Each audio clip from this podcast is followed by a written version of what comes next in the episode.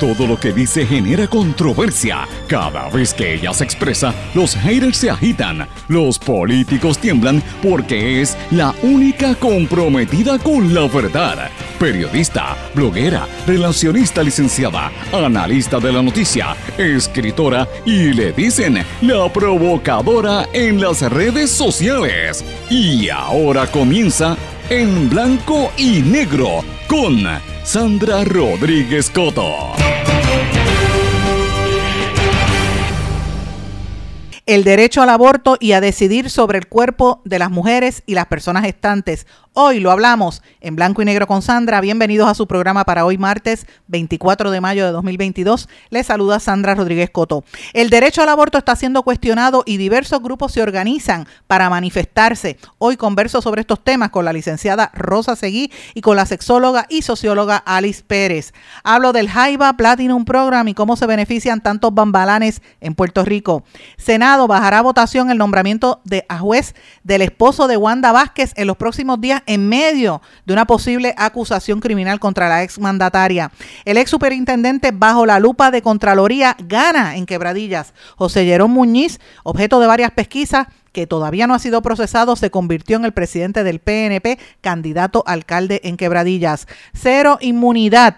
Justicia y recursos naturales se oponen a que se conceda este privilegio a los invasores en Bahía de Jobos. Seguimiento. En el seguimiento, el Contralor Electoral reactiva investigación del Comité de Campaña de Pierluis y el Super PAC. Mientras tanto, el gobernador pedirá desestimación de la querella. Y nos siguen engañando. Criptomagnate Brock Pierce ahora se mudó a Vermont mientras mantiene el decreto y los beneficios bajo la ley 22 y el gobierno aquí lo aplaude.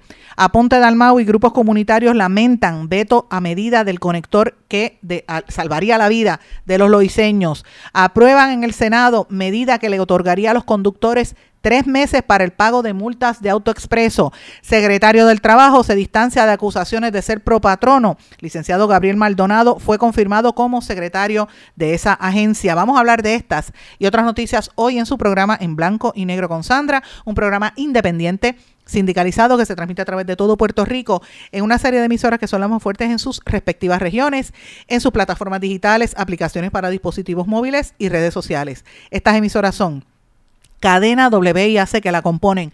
WYAC 930 AM Cabo Rojo Mayagüez, WISA WISA 1390 AM desde Isabela, WIAC 740 desde la zona metropolitana. X61, que son dos emisoras, 610 AM, 94.3 FM, Patillas, Guayama, toda la zona del sureste y este del país. WLRP 1460 AM, Radio Raíces, La Voz del Pepino en San Sebastián. Y a través de Radio Grito, que son también dos emisoras, 1200 AM en Lares y 93.3 FM en Aguadilla. Vamos de lleno, mis amigos, con los temas para el día de hoy. En blanco y negro, con Sandra Rodríguez Coto. Bienvenidos a su programa en blanco y negro con Sandra. Muy buenas tardes a todos los que nos están sintonizando. Gracias por su apoyo y su sintonía. Mucha gente me escribe, me dice, estoy tomándome un café o almorcé mientras estoy escuchando tu programa, así que buen provecho.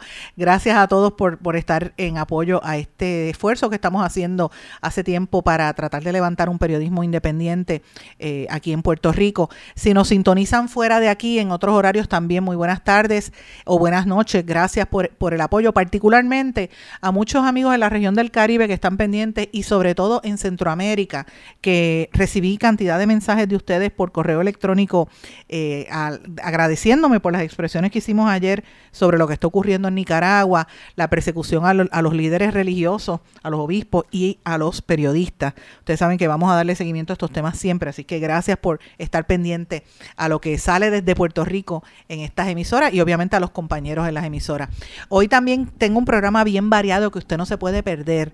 Vamos a hablar de un tema controversial que es el tema del aborto y el derecho de la mujer a decidir sobre su cuerpo. Controversial porque tiene dos extremos. Aquí tuvimos hace poco al alcalde de San Sebastián que está en contra del aborto, que, que preparó un manifiesto por la vida y se aprobó en la Asamblea Legislativa Municipal eh, y hay una discusión en torno a esto con lo que está ocurriendo en Washington. Así que vamos a, usted no se puede perder, vamos a hablar de esto con, con dos figuras bien importantes, unas mujeres eh, bien valiosas para el país, eh, Rosa Seguí y Alice Pérez, que vamos a hablar sobre este asunto. Pero antes de comenzar, quiero, ¿verdad?, darle las gracias.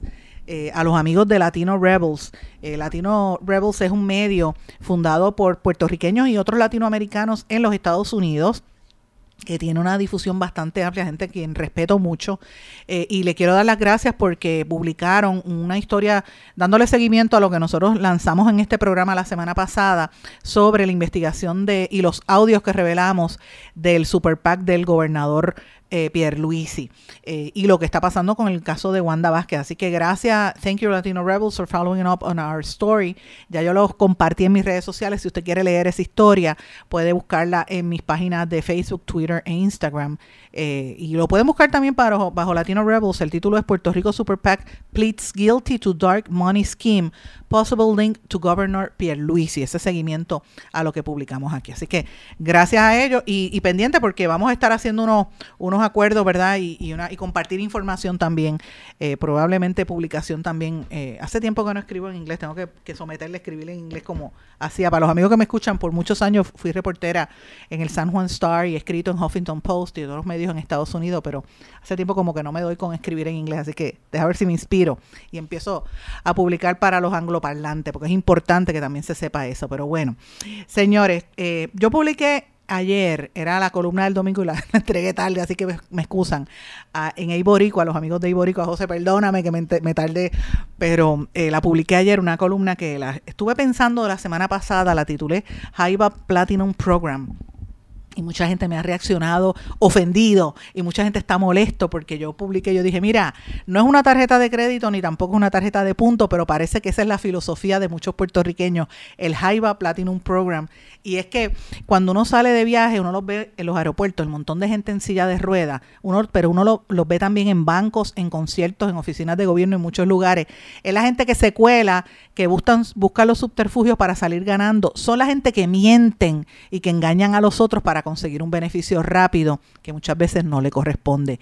Y yo me refiero eh, de, esa manera cínica, utilicé la palabra Jaiba Platinum Program para, para, ese nombre, ¿verdad?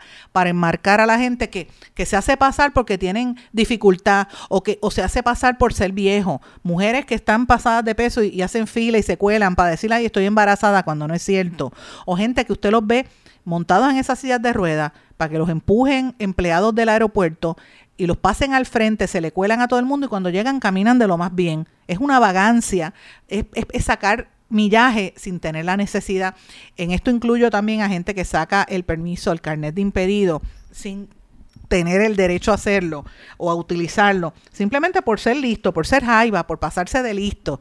Así que los invito a que lean esta, esta columna. Hay mucha gente que se ha ofendido, están, empezaron a decirme, yo tengo tal enfermedad o yo tengo tal condición y yo necesito, mira, me, me operé la cadera o me operé la rodilla y yo necesito y me tardo en caminar. Yo no estoy hablando de eso, señores, lea lo que yo escribí, pues yo fui clara.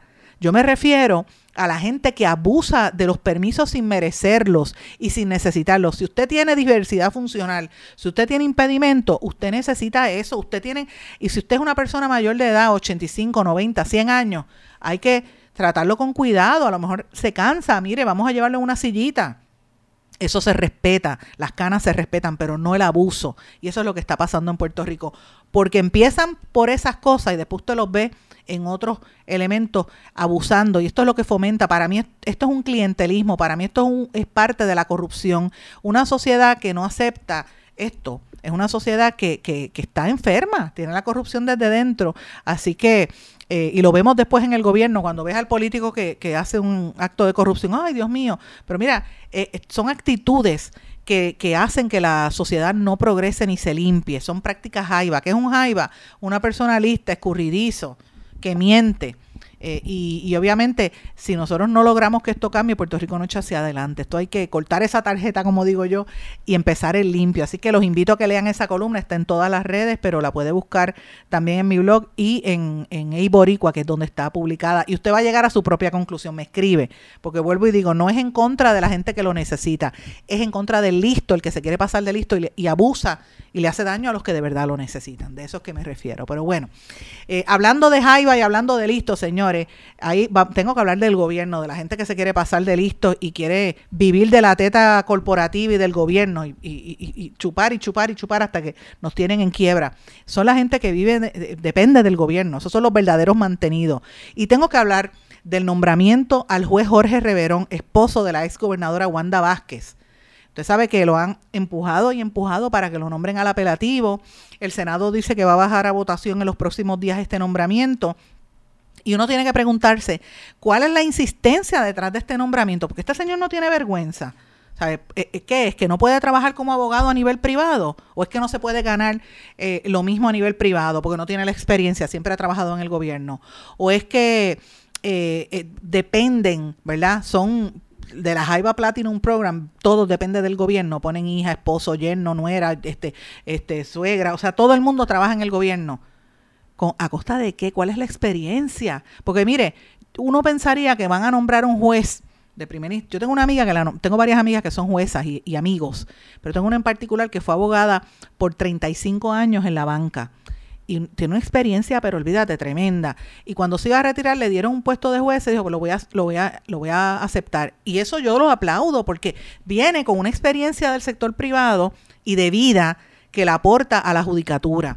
Pero usted me va a decir un político o un pariente de un político, como este caso del Jorge Díaz Reverón, que siempre ha estado pendiente a la política partidista, que no, yo creo que nunca ha sido abogado a nivel privado. Wanda Vázquez fue gobernadora después de haber sido fiscal y, y ex secretaria de Justicia y procuradora de las mujeres. ¿Tiene experiencia en el sector privado? Mirela, no. Entonces, yo le pregunto, ¿eso aporta a, un mayor entendimiento o es que quieren el puesto de juez porque le van a dar 12 a 15 años de trabajo seguro con una, una pensión Cadillac que no la tiene un maestro, ni la tiene un policía de nuestro país, ni la tiene un empleado público? cuando aquí están a punto de cerrar municipios, municipios como el de Comerío, que ha tenido una excelencia en la administración pública, que los van a cerrar porque eso es parte de la estrategia de la Junta de Control Fiscal de cerrar municipios porque no hay chavos, ah, pero hay chavos para no hacer estos nombramientos casi vitalicios de jueces. Eso es lo que uno se tiene que preguntar. Y en el caso de Jorge Díaz Reverón, hay que preguntarse también, en medio de esta controversia con Wanda Vázquez, ¿qué va a pasar ahí? Pues así que hay que estar pendiente a esto. Señores, y hablando de, de, de los jaivas, que no puedo dejar de hablar de este tema, miren. Ayer salió electo José Llerón Muñiz Lasalle como eh, nuevo presidente del Partido Nuevo Progresista en Quebradillas. Me refiero al ex superintendente del Capitolio, que dejó esa dependencia con deudas millonarias y está bajo investigaciones por malversación de fondos y por irregularidades. Se convirtió en el presidente del PNP y candidato a alcalde en Quebradillas. Yo le pregunto a usted, esta persona que ha sido objeto de pesquisas, dígame si eso es lo que el Partido Nuevo Progresista necesita. Es la pregunta que tenemos que hacernos. Él había sido candidato a alcalde en el 2016 cuando perdió 5.400 votos a 7.181 contra el actual eh, alcalde, que es popular, Heriberto Vélez. Eh, y uno dice, bueno, pero ¿qué está pasando, verdad? Eh, él ha tenido una serie de, cuestionamientos cuando lo nombraron en el Capitolio y bajo la presidencia de Tomás Rivera Chats y obviamente se le imputa haber hecho una serie de, de, irregularidades. A él lo refirieron a las autoridades y no pasa nada. Así que eh, uno tiene que preguntarse si ese es el tipo de político que Puerto Rico necesita, si ese es el tipo de alcalde que Puerto Rico necesita. Entre las cosas que este señor Jerón Muñiz tiene, para que la gente recuerde un poquito, nosotros publicamos en este medio, fue que salió esta noticia en, en, en blanco y negro con Sandra, que él había sido interrogado por agentes del FBI por los vínculos que tenía en, en, el Departamento de Recursos Naturales a través de Tania Vázquez, porque él llegaba allí con una identificación y de hecho lo publiqué en mis redes sociales, una foto de Jerón con el ID de Recursos Naturales sin trabajar allí, le decían el patrón. Él llegaba y mandaba, mandaba por encima de Tania Vázquez. Y eso todavía, esa investigación no acaba de, salir. ¿Qué pasa con las autoridades federales que, que, se han, que han arrastrado los pies en este tema? Eso pues hay que preguntarse, ¿verdad? Y él es va a ser el candidato alcalde en Arecibo. Si eso es lo que Arecibo merece y lo que Arecibo escoge, pues allá ustedes, pero esa es la realidad. Tiene una serie de imputaciones, sobre todo en los malos manejos, los, los empleados fantasmas y otra serie de imputaciones por las cuales la oficina del Contralor y el Contralor Electoral lo está multando, lo están investigando y así fue electo. Eso pues tendrá que contestarlo él a este, ¿verdad? Posteriormente él es mano derecha, ¿verdad?, del expresidente Tomás Rivera Chats, y hay algunos que dicen que Rivera Chats lo protege precisamente por eso. Pero bueno, mientras tanto, el eh, secretario de Justicia, Domingo Emanueli, advirtió a la legislatura en el día de ayer que no le va a otorgar inmunidad a los invasores en la reserva estuarina de Bahía de Jobos en Salinas para que no se afecte la investigación criminal que lleva esa agencia que han arrastrado los pies pero bueno, dice que hay como entre 80 a 100 testigos que van a citar para estas vistas y que no va a haber eh, inmunidad alguna porque fueron prácticamente todos invasores. Me parece interesante esas expresiones, hay que darle seguimiento porque son unos temas bastante ciertos, bastante fuertes, ¿verdad? Debo decir. Pero bueno, hay otro asunto que también quería traerles en seguimiento a lo que hemos, trabajamos la semana pasada. Yo sé que ustedes están pendientes a que nosotros saquemos audios Sé también que están pendientes a, informaciones de movidas que hay a nivel federal. Me consta, lo voy a decir, no lo iba a decir al aire, pero lo voy a decir porque tengo la prueba y lo consulté con, con, con José Maldonado, el editor de, de Iborico ayer. Le dije, contra, debo decir esto, debo publicar. Y me dijo, hazlo. Yo dije, no, no, vamos a esperar pero este, sabemos que en Puerto Rico llegó un contingente de agentes federales, tenemos la fotografía, sé en dónde se están hospedando, va a haber movidas en estos días, así que estemos atentos porque va a haber noticias en esta, en esta semana. Y cuando no le he dado seguimientos porque están surgiendo cosas, ¿verdad? Que hay que, que requieren que nuestro trabajo sea más bien el de corroborar y esperar un poco a que se den los, las acciones, eh, pero quiero que sepan que estoy muy al día con la información, que hay más información sobre lo que pasa relacionado al Super PAC de Pedro Pierluisi y con lo con el caso de Wanda Vázquez con ambos, así que esto es lo menciono porque estoy clara para la gente que está pendiente a esto lo quería decir. Ahora, eh, quiero quiero mencionarles, ¿verdad?, que el gobernador y, y la primera dama Caridad Pierluisi Hace varios días los les informaron que están siendo parte de una investigación otra vez de la Oficina del Contralor Electoral por una querella, aquella querella que había presentado en las elecciones Wanda Vázquez y a través de su director de campaña Jorge Dávila, que en el, en el Contralor Electoral la reactivaron. Eh, y que originalmente la habían desestimado, pero ahora la reactivaron cuando, ups, prendió la bombilla y se dio cuenta de que era algo grande. Y uff, qué casualidad, los federales empezaron a investigar y el Contralor Electoral dijo, espérate, eh, déjame reabrirla porque para que después no digan que yo no hice el trabajo, así es como yo lo veo, señores. Pues él lo está reabriendo. Eh, obviamente eh, dijo que, que ya se informaron a las partes. El portavoz de prensa del Contralor Electoral es Helios Rivera, y lo digo públicamente, es uno de los que más me ha criticado públicamente. Así que no lo voy a llamar, yo me entero de las cosas que pasan allí, Elliot, porque posiblemente no me va a querer enviar los comunicados de prensa, pero no me importa, yo siempre me entero. La realidad es que reabrió eh, la, la, investigación. El gobernador Pierre Luis se ha dicho que va a pedir que la desestimen que se desestime la querella porque ya había sido desestimada anteriormente.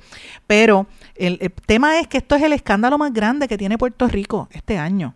Olvídese de ¿verdad? La, tragedia del narcotráfico y, y las muertes en Puerto Rico, que, de por sí es algo grande. Olvídese de la quiebra, que es algo terrible, y las, los chanchullos que está haciendo la Junta de Control Fiscal. Olvídese de eso. El tema grande aquí, el escándalo grande, es que los dos gobernantes, la pasada y el incumbente, están bajo, eh, bajo observación federal por ilegalidades en el financiamiento de sus campañas políticas. Los dos.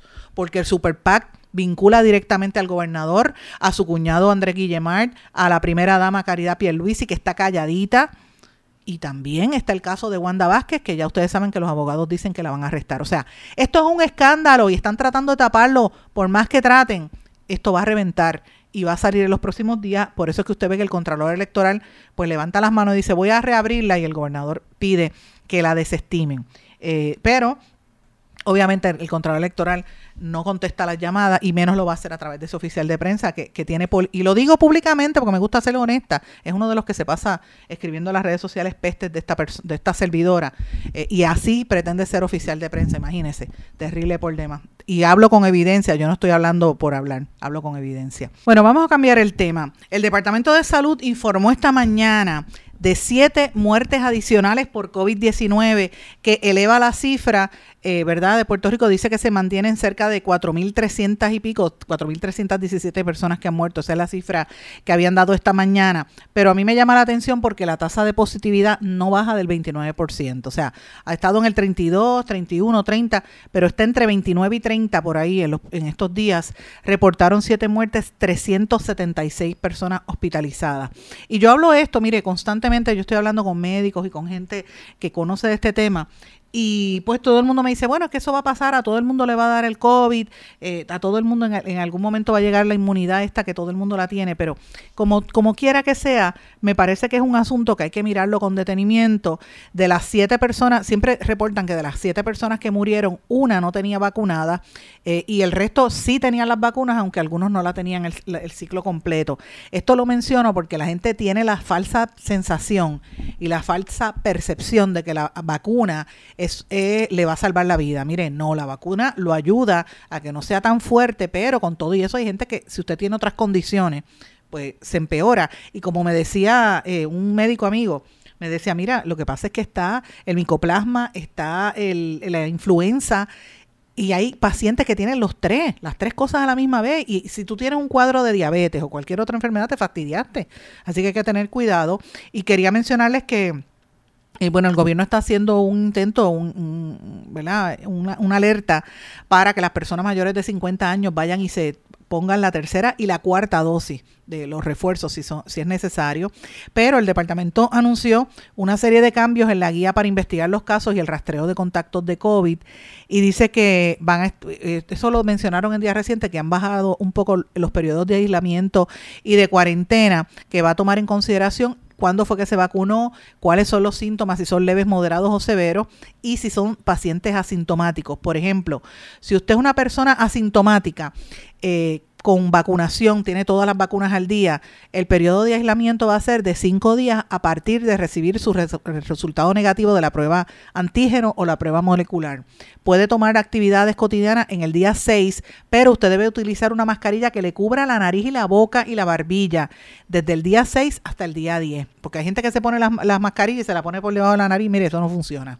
Ahora, si usted es una persona con síntomas leves a moderados, con vacunación al día también, esté eh, por lo menos en aislamiento por siete días y regrese en el día 8. Si usted no tiene las vacunas, usted mínimo debe estar 10 días aislado a partir de que le empiecen los síntomas o que tenga la primera prueba negativa y debe tomar entonces las actividades fuera a partir del día 11. Ahora, si usted tiene síntomas graves o usted es una persona inmunocomprometida o está embarazada, pues mire, eh, usted tiene que ir a su médico. Sabe que en todos los casos tiene que ir a su médico. Si usted tiene un cuadro clínico peor, pues mire, vaya y busque información. Esto es súper importante.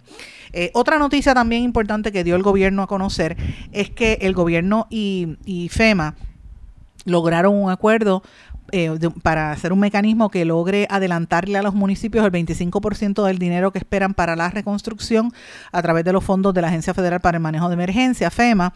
Eh, ese 25% le va a dar un poquito de aire, sobre todo a los municipios que están teniendo recortes y que la Junta de Control Fiscal quiere eliminar, ¿verdad? Eh, pero muchos de esos fondos, la, inmensa mayoría, ya están designados para unos proyectos específicos que no se habían arreglado después del paso del huracán eh, y eso pues parte de, la, de las conversaciones que se están llevando a cabo. Son mil, en total son 1.700 proyectos en todo Puerto Rico con un valor estimado que supera los 1.500 millones de dólares. Por eso es que eh, este 15% aproximadamente es unos 375 millones de dólares que le van a dar a los municipios. Eh, y obviamente, eh, por ejemplo, en el caso de Orocovis, el alcalde, que es uno de los, de los municipios que se quedaría sin dinero con los recortes de la Junta, el alcalde Colombel Niñeri ha dicho que hasta ahora, con lo que han soltado de FEMA, pues han trabajado sobre 100 obras pequeñas por debajo de 120 mil pesos y que solamente han hecho eh, unos 19 proyectos grandes en su municipio. Lo mismo pasa en otros municipios, así que usted tiene que estar atento. Mire lo que está haciendo su alcalde o alcaldesa, a ver si de verdad está funcionando esas, esas ayudas y esos arreglos que se supone que hubieran sido hace un montón de años, pero mire todo lo que se ha tardado. Y estamos empezando la temporada de huracanes, ¿verdad? Todavía no ha empezado en todo su apogeo y pues todavía no han repartido los fondos de FEMA de María de hace cinco años A mí me preocupa lo que está pasando con, con Luma, que no da explicaciones, que a cada rato revientan los postes y nadie dice nada y, estamos a punto de, que empiece la temporada de huracanes. Imagínense lo que nos espera. Lo que anuncian es cuando vienen los relevos de carga, que eso pues está por ahí. Señores, pero miren hablando cómo se vota el dinero en nuestro país. Hablando de, de que municipios se van a quedar sin chavo, de que los van a eliminar y el gobierno sigue votando en esta en este embeleco que crearon que se llaman los delegados congresionales. Y vuelvo y digo, el que me esté escuchando, incluyendo compañeros en algunas emisoras de radio, sobre todo en, en, la cadena WIAC, que hay alguien que tiene un programa sobre esto y los defiende. Mire, yo no estoy en contra de que usted vaya a cabildear por la estadidad o por lo que usted crea. Eso es perfecto. Usted tiene su derecho, se le aplaude en la Constitución, hay libertad de expresión. Hágalo porque si eso es lo que usted cree, cabildee por eso. Pero hágalo con su dinero, recoja los chavos del partido, no cojan el dinero público para hacer esa botadera de dinero. Cuando aquí hay municipios que se tienen que cerrar, hay, hay gente que no da servicio a los viejitos que lo necesitan, hay gente que no tiene servicio a más de llave. Eh, niños con impedimentos no tienen acceso, no hay, no hay para pagar las terapias en las escuelas públicas. Ah, pero hay chavos para los delegados congresionales. Esto es una cosa, es una inmoralidad del gobernador y de todos esos charlatanes que están ahí. Y lamento decirlo de esa manera porque usted está devengando un salario sin hacer algo que sea meritorio, cuando usted lo, si usted tiene convicción y usted es estadista, hágalo, pero hágalo con su propio dinero, no lo haga con el dinero del pueblo. Eso es lo que uno tiene que, rechazar. Y ahora el gobernador le asignó una nueva misión, eh, eh, presentó un, borrador de proyecto eh, para, de verdad, dijo que como ya en el Congreso hay un borrador de proyecto de estatus, pues que eso no, la razón de ser de los delegados no desaparece. Él dice que ahora lo que tienen que hacer es impulsar ese proyecto y, apoyar el proyecto de consenso que radicó Nidia Velázquez y Alexandra Ocasio Cortés y Darren Soto y que hay que ayudarlo. Entonces, estos congresistas o estos cabilderos, debo decir, van a estar apoyando a los congresistas y a los demás. O sea, que el trabajo de ellos, la asignación es cabildear a favor de ese proyecto. Perfecto. ¿Usted sabe cuántos políticos van a ir a hacer eso en Puerto Rico? ¿Cuánto dinero público se va a gastar en eso? Por eso que Puerto Rico no mejora, señores, por eso que estamos en quiebra. Las prioridades están bien, bien desatendidas. Si usted, ahora que tiene que ir a pagar el peaje, porque se los van a cobrar, piensen esas cosas, como gastan el dinero en, estos programas con el, con el capital del, del, dinero público, increíble por demás. Tengo que irme a una pausa. Cuando regresemos vamos a hablar sobre el derecho al aborto que está siendo cuestionado y cómo diversos grupos se organizan para manifestarse en Puerto Rico. Converso en breve con dos invitadas a este programa. No se retiren, el análisis y la controversia continúa en breve, en blanco y negro, con Sandra Rodríguez Coto.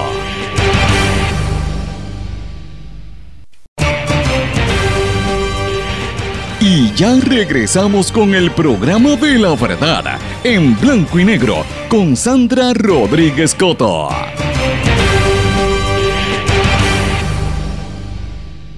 Y regresamos en blanco y negro con Sandra. Bueno, mis amigos, quiero eh, invitarlos ahora a que nos detengamos un ratito y vamos a hablar sobre el derecho a decidir, a decidir sobre los cuerpos, decidir sobre las vidas. Y es un tema bien controversial dado el escenario que se está viviendo en Puerto Rico. Y en línea telefónica tengo a la licenciada Rosa Seguí y a la amiga Alice eh, Pérez, ambas de Marea Verde, que van a estar, eh, están convocando y van a estar llevando a cabo una actividad eh, de protesta frente a la Corte Federal en el Viejo San Juan y de ahí planifican caminar hasta el Capitolio el próximo 28 de mayo, o sea, en cuestión de unos días. Bienvenidas en blanco y negro con Sandra a ambas. Muchas gracias, Sandra, por la oportunidad de estar aquí contigo. Muchas gracias, encantada de estar con ustedes, claro que sí. Pues me encantaría cualquiera de las dos, ¿verdad? No sé si, si Alice quisieras comenzar un poquito hablando qué es esto de Marea Verde para que la gente pueda entender. Bueno, Marea Verde es un grupo multisectorial eh, donde hay personas en su carácter personal y, personas obviamente que representan distintos grupos de mujeres y de personas que están todas de acuerdo en que el derecho a decidir se debe validar. Así que nosotros y nosotras y nosotros nos reunimos para poder llevar ese reclamo ante la legislatura y ante el gobierno de Puerto Rico para que se mantenga el derecho que tenemos todas las personas gestantes a decidir. a decidir sobre nuestros cuerpos, me imagino, en el contexto de toda esta controversia sobre las terminaciones de embarazo, los abortos. Claro, claro. Rosa, y esto en el marco, ¿verdad?, de la discusión legal que se está haciendo, se está llevando a cabo en Estados Unidos, que está bien complejo esto. Eh, y se, sabes que hace una semana se filtró una, ¿verdad? Un proyecto, una, una, opinión que supuestamente iba a emitir el Tribunal Supremo y eso, yo nunca en mi vida había visto una cosa así, que se filtrara nada. Es terrible, sí. sí yo, ¿Dónde queda Puerto eh, Rico en esto? Bueno, el, el hecho de que sí se, se, haya filtrado un borrador de opinión es la primera vez que, sucede, ¿verdad? Por lo menos en el, expertos en el tema y expertas también han dicho que esto nunca había pasado, así que pues creo que puede tener dos propósitos. Puede ser para alarmar y alertar a, a la mayoría de las personas que creemos en, en preservar y ampliar los derechos y libertades democráticas, eh, pero también para dejar ver por, dónde va la cosa en cuestión de la derecha, el conservadurismo y los antiderechos en, en Estados Unidos.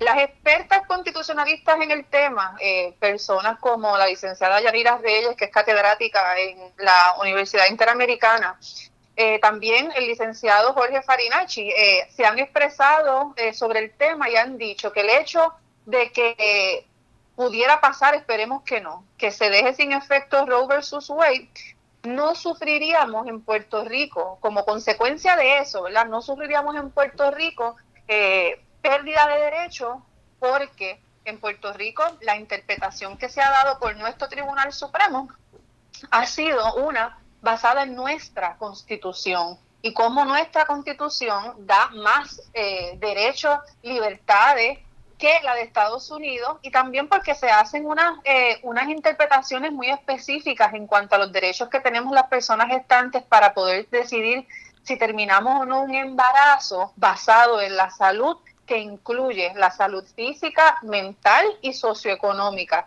Así que gozamos de unos derechos eh, y unas libertades más amplias conforme a nuestra constitución y ese Estado de Derecho no se vería afectado por esa decisión el ataque que estamos recibiendo realmente ha sido de la legislatura en Puerto Rico, Cámara y Senado. Eh, tenemos el proyecto Dignidad, que es un, es un partido político antiderecho, ¿verdad? Fundamentalista, pero tenemos entonces sectores fundamentalistas dentro de otros partidos que se han unido y ha sido este cuatrenio en el que más ataques hemos recibido las mujeres, las personas gestantes y también la comunidad LGBT.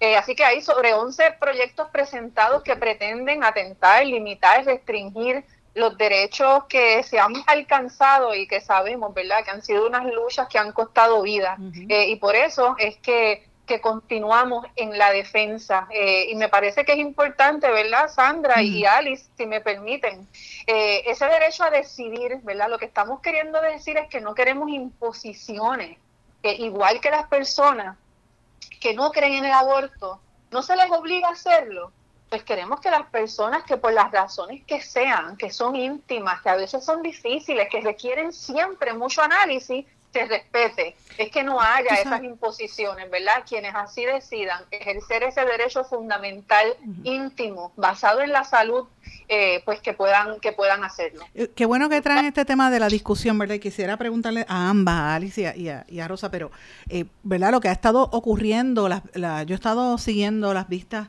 y el careo, por ejemplo, entre la entre Rodríguez Bebe y, y Ana Rivera Lacén, la forma en que se han expresado algunos de los que han estado allí. Y como resultado de eso, en este programa nosotros publicamos, de hecho lo publiqué en el blog y lo saqué en este programa, yo creo que nadie en la prensa le ha dado seguimiento a este tema. Eh, un municipio, el municipio de San Sebastián, y este programa se transmite por San Sebastián, la Asamblea Legislativa allí aprobó una, una ordenanza, que es una nueva política que estableció el alcalde. De hecho, tuve el alcalde Javier Jiménez aquí, donde aprobaban lo que ellos llaman el manifiesto por la vida y en el documento original le llamaba a las mujeres abortantes, a las mujeres que abortan, asesinas, eh, y, y, y entonces exclamaba también por una serie de, ¿verdad?, de, de, ataques hacia las mujeres. Yo decía, pero ¿cómo es posible que esto se apruebe a nivel legislativo? El, alcalde después, cuando lo entrevisté, lo corrigió y dice que ya no se le iba a decir eh, asesinas a las mujeres, pero sí que el municipio, como política pública, adoptaba una, una postura antiaborto. Y yo le, yo le preguntaba a él, pero ¿cómo van a lograr esto si ahí la, ley va por encima de, lo que diga el municipio? Entonces, les pregunto a ustedes que están en, el otro lado, eh, ¿es esta tendencia lo que estamos viendo que surja no solamente a nivel legislativo, a nivel nacional, sino también a nivel municipal? Bueno, yo, yo te, yo iba a decir algo cuando Rosa estaba hablando y qué bueno que ella trabajó un punto que me voy a salir un poquito de la línea de tu pregunta, pero me parece importante esperarlo. Y es que en las vistas se vio eh, de, muchas veces el, el criterio que era simplemente médico. Y la realidad es que Rosa muy bien explica que las razones pueden ser físicas, emocionales, que a veces no las estamos contando, este, y socioeconómicas. Eh, y, me parece a mí que hay que ver los, los casos de manera individual y en su contexto, ¿verdad? Para poder entender, como bien Rosa dijo ahorita, porque una mujer pondera, ¿verdad? Una, una acción de tomar decisiones como esta, porque lo piensan como si fuera muy fácil, aparte de que también nos, nos pinta un panorama que no es real, porque es como si aquí todas las mujeres salieran corriendo a abortar Exacto. Entonces, eso no es cierto, ¿verdad? Entonces, eh, eh, montan una crisis donde en efecto no lo está. El uso del término asesina, pues es un uso que estos sectores muy bien utilizan, ¿verdad? Para llamar al, popularmente a la gente, movilizarla, con que mira lo que está pasando, están matando bebés, imagínate.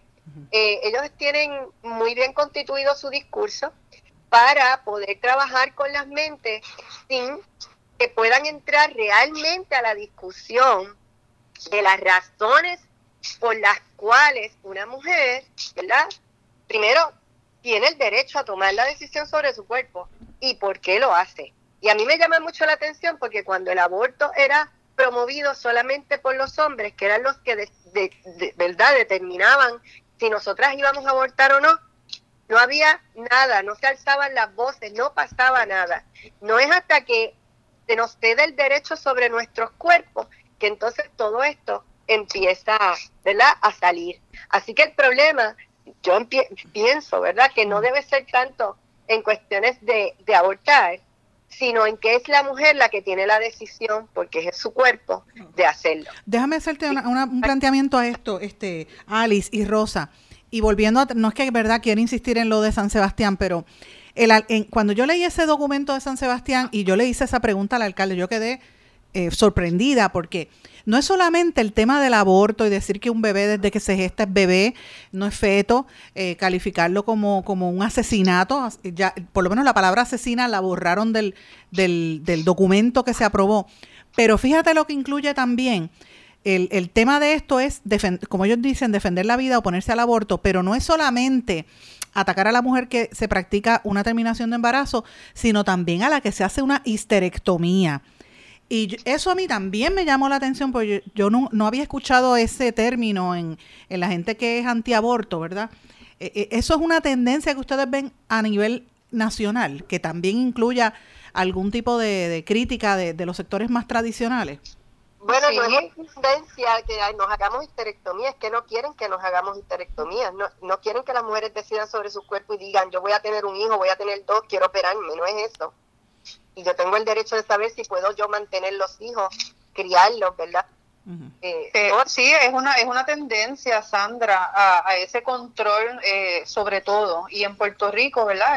directamente atado a ese tema y quiero entonces atender lo de la alcaldía en San Sebastián, pero en cuanto a ese tema, en Puerto Rico existe un problema porque llegan a donde trabajo y me escriben personas que no consiguen a, que las mujeres le puedan hacer, eh, ¿verdad? Eso, es, una, es una cosa bárbara lo que está sucediendo, pero sobre lo que está sucediendo con la alcaldía de San Sebastián y las ordenanzas, eh, pues no es nuevo. Eh, han habido unos, unos auges, especialmente durante Semana Santa, si recordarán, que comienzan estas ordenanzas y comienzan a decretarse los días de ayuno desde las alcaldías, se hacen se utiliza la policía para hacer detenciones, para orar en las carreteras. Eh, ¿Y qué estoy diciendo con esto? Eh, lo que pasa es que lo, cuando se está en el poder, ¿verdad? Como alcalde eh, y demás, lo, lo utilizan para su beneficio, pero si fuera otra creencia, religión o fe, no les gustaría que se las impusieran. Y, es, aquí es donde está lo que queremos resaltar, y es que se nos permita, es que se, que se que las libertades florezcan, incluyendo la libertad de culto. La promovemos, la, la, defendemos totalmente. No queremos imposiciones y hasta que no podamos ver que esa separación total de iglesia y Estado que está en la Constitución está hecha precisamente para que las personas cristianas, musulmanas, de distintas religiones puedan practicarla sin imposición y sin restricciones, pues no vamos a permitir la amplitud de otras creencias, incluyendo esta, que son las personas que abogan por el derecho a decidir. Entonces, acomodatizamente, se señala la constitución de los Estados Unidos, se señala la constitución de Puerto Rico, si permite o no permite el aborto, pero tenemos una disposición absolutamente clara que dice completa separación de iglesia y Estado y no la queremos observar. Así que vemos que realmente no es legal, no es constitucional, es ideológico. Es una ideología conservadora de derecha fundamentalista que no quiere permitir otras libertades. Y en Puerto Rico tenemos el problema eh, adicional de una falta de educación pública accesible que incluya, que incluya educación integral sexual y de derechos reproductivos. Entonces tenemos a jóvenes que no conocen los ciclos menstruales, eh, qué, qué significa, ¿verdad?, el pasar del tiempo dentro de un ciclo menstrual, qué son las relaciones sexuales, qué son contraceptivos, anticonceptivos, y entonces continuamos tratando de impulsar el hecho de que utilizar estos métodos de salud eh, sexual y reproductiva son malos, eh, son pecados, y entonces no educamos y no podemos entonces movernos a personas que puedan tener la capacidad de decidir, decidir cuándo quieren el embarazo, cuándo están aptas su cuerpo, su salud física, mental y económica para el embarazo y también para, para poder tener esas crías. Tengo que hacer una pausa, pero a nuestro regreso continuamos la conversación con Rosa Seguí y Alice Pérez sobre el derecho al aborto y a decidir sobre el cuerpo. Regresamos enseguida. No se retiren, el análisis y la controversia continúa en breve, en blanco y negro, con Sandra Rodríguez Coto.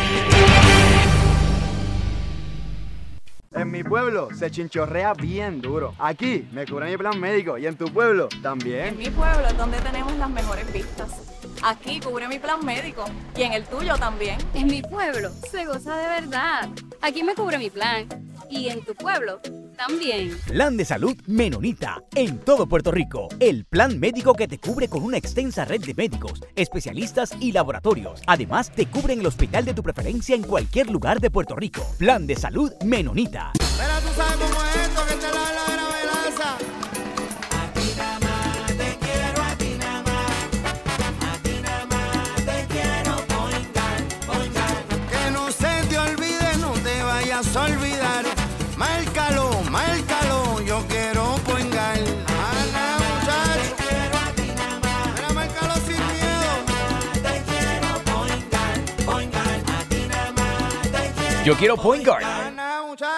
Quites el dolor de cabeza con sus obligaciones de contabilidad con los servicios que presta Villalba y Villalba Company. Directo, personal y con sensibilidad humana. Lo que se busca en un verdadero asesor de contabilidad para todo tipo de servicio de contabilidad, pago de IBU, pago de nómina, informes trimestrales y anuales y otros. Ofrecen servicio directo personalizado. Villalba y Villalba Company. Para orientaciones, su teléfono el 939-336-5774.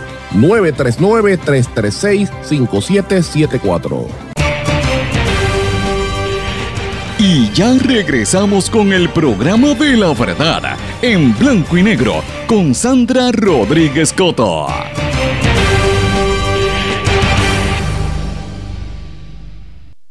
Regresamos en blanco y negro con Sandra. Bueno, estábamos conversando con Rosa Seguí y con Alice Pérez sobre el derecho al aborto y a decidir sobre el cuerpo. Y antes de irnos a la pausa, Rosa estaba conversando sobre eh, la falta de educación que hay en Puerto Rico. Me parece un poco, ¿verdad?, eh, inconsistente el hecho de que aboguemos por la adopción, adopción, adopción, cuando realmente, ¿verdad?, hay un proceso que requiere que todas las personas que sean adoptantes eh, tengan capacidad psicológica, emocional y económica. ¿Y por qué no se, se, lo queremos permitir a las personas gestantes, verdad? Ahí hay una inconsistencia en el discurso y por eso es que tenemos que continuar repudiando cualquier ataque de las legislaturas, del Congreso, de donde venga, para prohibirnos, porque quienes mueren, ¿verdad? El asesinato real, quienes fallecen, cientos de miles de mujeres han sido las que provocan restricciones en el aborto. El aborto clandestino sí provoca la muerte de mujeres. Y en realidad hay una duda que yo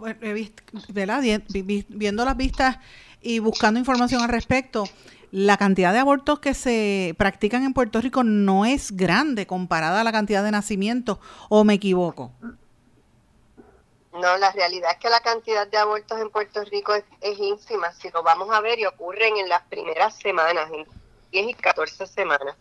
Así que lo, que están hablando, por eso es que dije ahorita que lo de la crisis es una crisis creada. Sí, eso es correcto. Aparte de que cuando, y voy a volver a tocar el tema de la histerectomía, yo tengo derecho a decidir sobre mi cuerpo cuántos hijos yo quiero y puedo tener. O sea, no podemos ver a las mujeres como máquinas de parir. Nosotras no somos máquinas de parir. Y esa no es la solución, no va atado tampoco a ninguna solución social. ¿Cuántas de, esas, de, las niñez? Nosotros tenemos alrededor de 3.000 niños esperando adopción. ¿Por qué no empezamos trabajando con eso?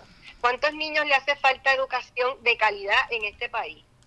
¿Cuántos niños le hace falta un techo digno?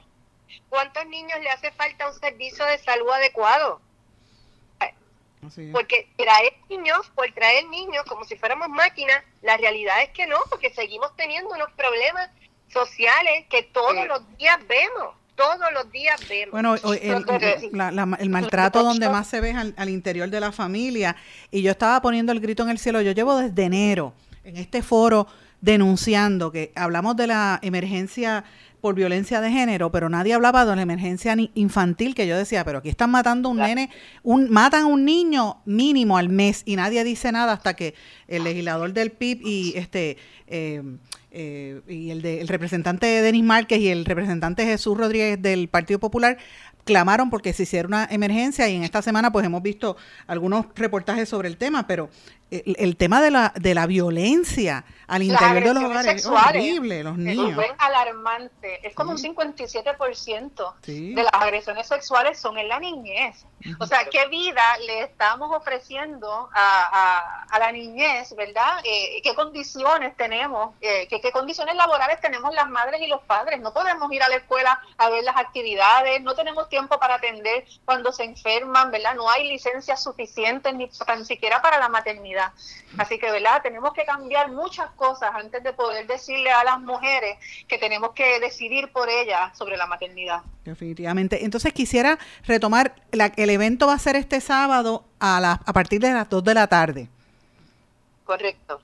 Esto va sí, nos vamos a encontrar eh, en, la, en la Corte Federal del Viejo San Juan, eh, eh, hay una calle entre la corte y el parking de Doña Fela, eh, de ahí salimos a las 2 de la tarde, caminamos hasta el Capitolio, donde habrá entonces concentraciones, actividades y manifestaciones.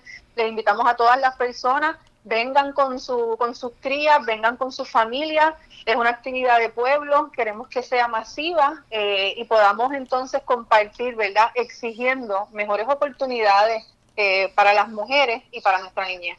Qué bueno que me dan esta información porque aprovecho y les hago una pregunta de otro tema, ¿verdad? Pero relacionada. Eh, ustedes, eh, ¿verdad? Muchos de ustedes, de las organizaciones que van a estar manifestándose, hace, hace unos años hicieron lo mismo, estuvieron manifestándose, clamando, por ejemplo, con el, el tema de, de, la violencia de género, y aquí no pasó nada, y se suscitó después como el verano del 2019. ¿Qué ustedes piensan que ha ocurrido desde allá para acá? ¿Ustedes sienten que está ocurriendo lo mismo, que empeoró la situación o que no hay conciencia o, que se va a repetir el verano. ¿Cómo ustedes miran esto a la luz de, toda esta discusión, en, particularmente sobre el derecho a decidir sobre los cuerpos de las mujeres? Pues yo comienzo eh, y, le, y, le, cedo la palabra rapidito a Alice. Yo creo que el verano del 19, eh, poco se ha hablado de esa manifiesta del 17 de julio, donde quienes lideraron fueron las mujeres.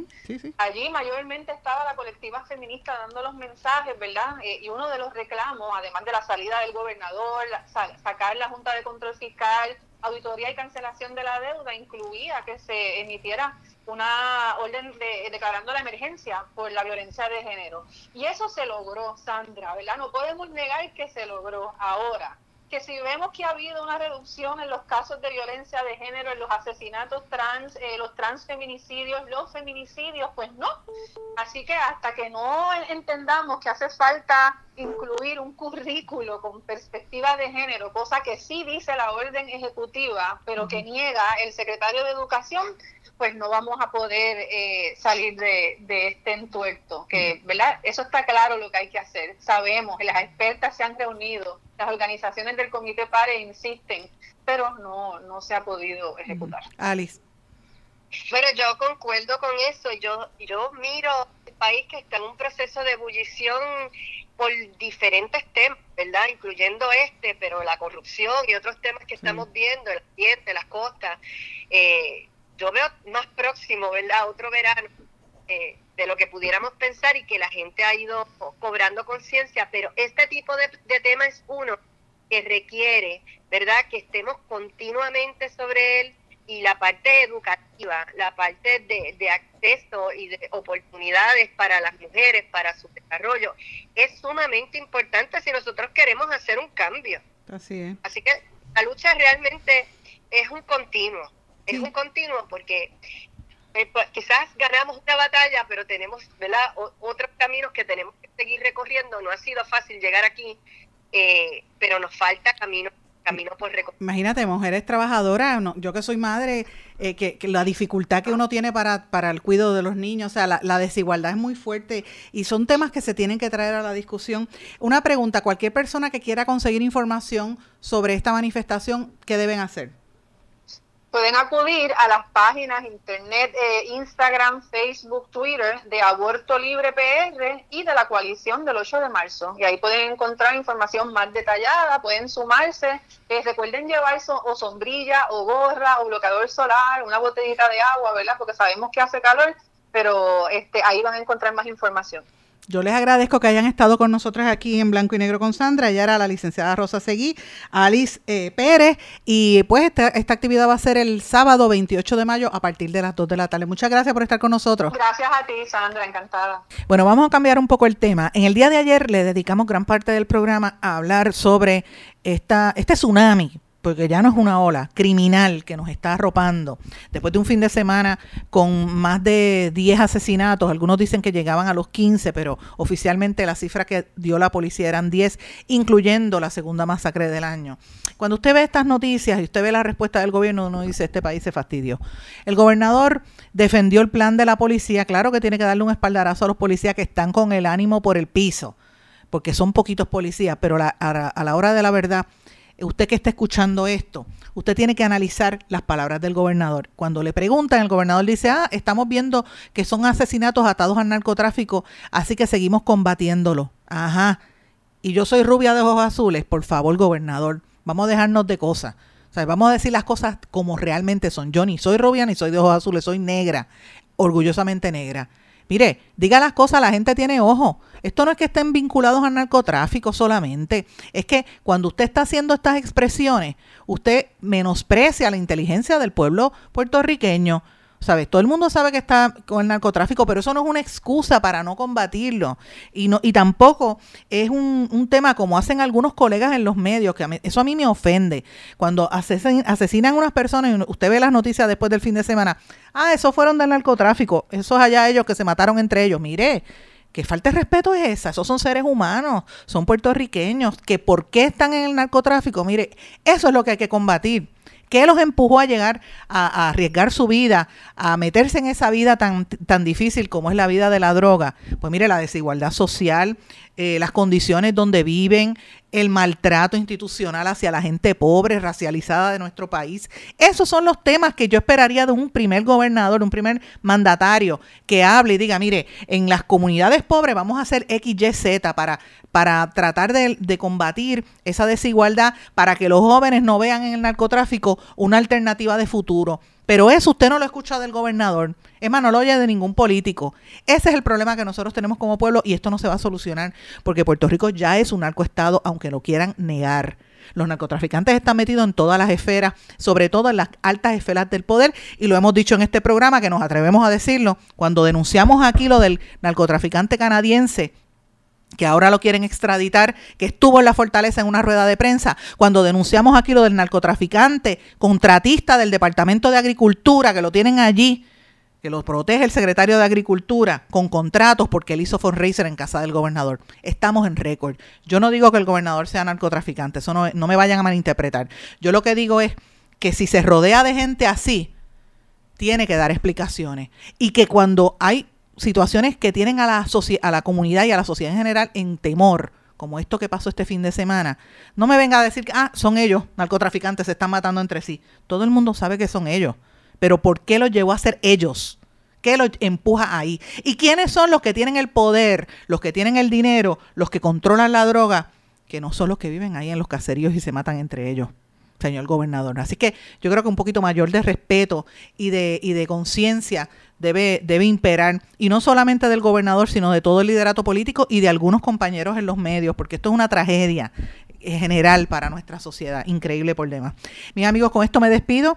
No sin antes dejarles saber que vamos a darle continuidad a estos temas. Escríbame a, través de todas las redes sociales, en Facebook, Twitter, Instagram o al correo electrónico en blanco y negro con sandra.